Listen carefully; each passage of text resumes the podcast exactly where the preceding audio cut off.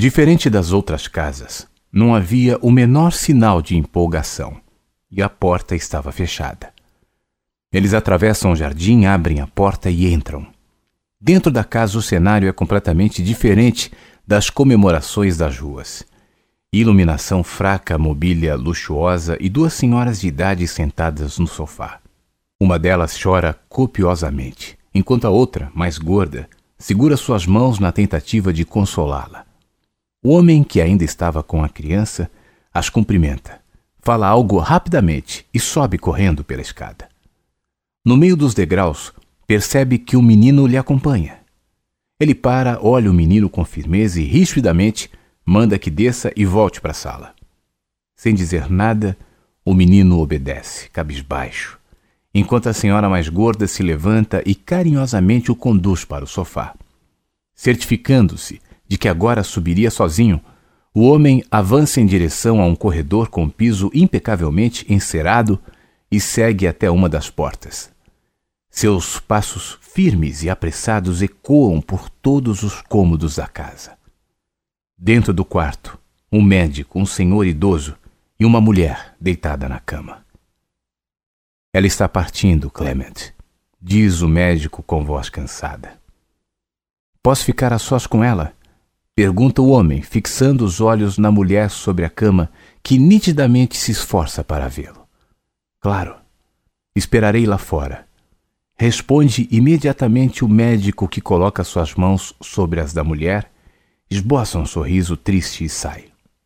O senhor de idade ouve o pedido e também se retira a passos lentos, sem olhar para ninguém. Clement caminha, se aproxima do leito, em silêncio segura as mãos de Isabela. Estou indo embora, meu amor. Ela fala serenamente. Daqui a pouco será só você e o nosso filho. Ela fecha os olhos tentando se conter. O que, que eu vou fazer sem você? O homem chora, sem largar as mãos da esposa. Não haverá mais razão para nada, eu não sei o que pensar. Ele solta uma das mãos, enxuga as lágrimas, inspira e retoma, falando baixo e rápido. Não sei por que tivemos tão pouco tempo, lamento que não tenha sido mais. Ela sorri com fraqueza. Não, não pense assim, meu amor. Logo em seguida, Isabelle para um pouco, tentando puxar mais ar. A sua voz está nitidamente cansada. Recupera o fôlego e depois continua. Não importa o tempo curto, se dedicamos a ele o nosso melhor. Mais um breve silêncio. Clement o interrompe quase sem voz. Devo me despedir? Ela pisca demoradamente, tosse baixo e, como quem está perdendo rapidamente a força, recoça a cabeça no travesseiro. Até breve seria mais adequado. O homem se esforça para segurar o choro. Não quer que seu último instante com aquela que dedicou seus melhores anos seja de pranto e desespero. Já não bastava a surpresa da descoberta da doença e a velocidade com que Isabela foi se apagando. A jovem e bela filha do general foi perdendo a luz, se esvaziando de graça, até que não restassem dúvidas de que seus dias estavam contados. Até aquele momento, ele não aceitava a realidade. Para um homem frágil como Clement, que cresceu em um orfanato sem nunca ter conhecido seus pais e sempre se escondeu atrás da imagem de Durão, Estava sendo uma tarefa quase sobre-humana encarar a realidade. Todos sabiam da sua dificuldade em lidar com emoções. Ninguém se espantava com seu ingrato esforço de fingir que nada estava acontecendo.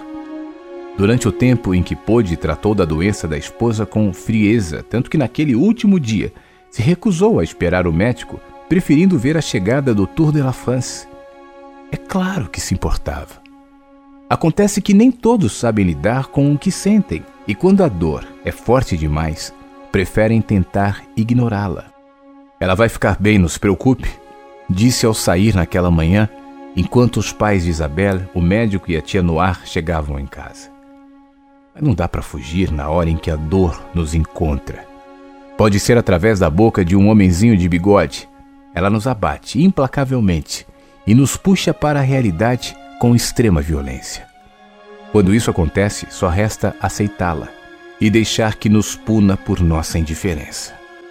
Foi assim que se sentiu quando Henri, vizinho por muitos anos, lhe encontrou no meio da multidão e o avisou que deveria voltar para casa imediatamente. Naquela hora sentiu que estava tentando se iludir sem olhar para a doença da esposa, mas agora era tarde demais. Clement aperta as mãos de Isabela e por quase dois minutos ficam em silêncio. Com pouca voz, ela fala: Quero que entregue essa carta ao nosso filho.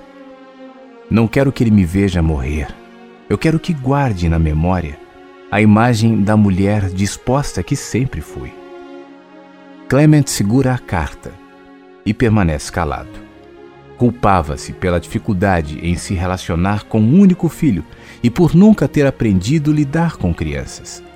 Tinha pânico em ter que virar referência para qualquer pessoa e depois ser culpado por suas fraquezas. Perder Isabela estava fora de qualquer perspectiva. A sensação de que viraria um pai solitário lhe apavorava sobremaneira. Clement tinha plena consciência que, se aventurasse a criar aquela criança sozinho, estaria lhe fazendo um grande desfavor. Você vai entregar isso a ele, não vai? Pergunta Isabela. Ele concorda com a cabeça e depois diz: Se quando estiver do outro lado houver possibilidade, peça para virem me buscar. Isabelle se angustia com a resposta, mas tenta manter calma. Você precisa viver, Clement. Ainda é jovem, tem muito a construir. Sei que me faltará força, ele responde. Ela fala em tom consolador: Não, não se torce secamente. Não se preocupe. Os próximos dias serão difíceis. Ela tosse novamente. Mas depois a força voltará.